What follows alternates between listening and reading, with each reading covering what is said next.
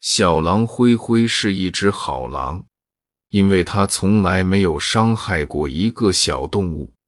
可是它的爸爸妈妈是个坏蛋，所以大家认为小狼灰灰也是个坏蛋，谁也不愿意和他玩。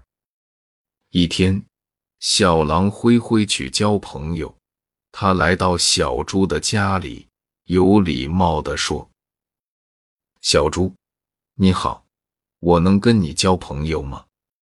小猪说：“哼，你们狼总是伤害别人，所以我不喜欢和你玩。”他来到小猴子家门口，说：“小猴子，你好，我能跟你交朋友吗？”小猴子说：“哼，谁会上你的当？等我同意了。”你就会趁机吃了我。我是不会跟你这个坏蛋做朋友的。他又来到小山羊门口。小山羊，我们做个好朋友，可以吗？